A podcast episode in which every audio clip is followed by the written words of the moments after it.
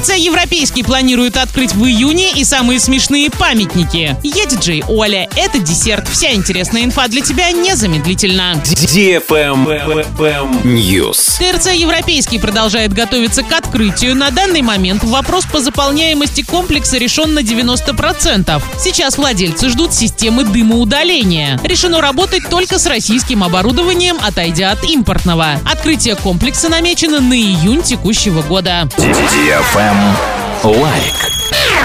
Уникальные цветочные букеты и композиции, свадебная флористика, мужские ящики, доставка по городу. Все это в букетерии «Фламинго» на проспекте Ленина 90. Весь апрель действует скидка 10% по промокоду DFM. Переходите в сообщество букетерии «Фламинго» во ВКонтакте и участвуйте в розыгрыше.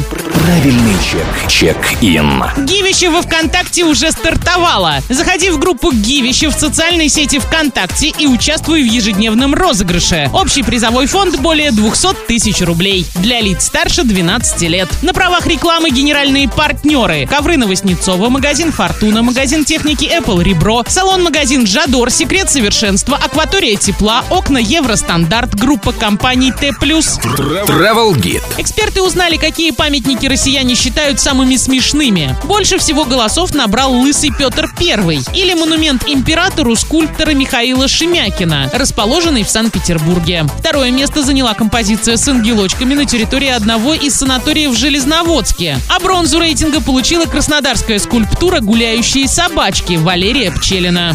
Также в список вошли памятники Комару Ноябрьск, Ёшкину коту Ёшкарала и батареи центрального отопления Самара. Монумент застигнутому врасплох любовнику в Томске, памятник «Соленые уши» в Перми, шоколадная фея в Покрове и воронежская скульптурная композиция «Слишком брутальный конь» у отеля Яр. На этом все с новой порцией десерта специально для тебя. Буду уже очень скоро.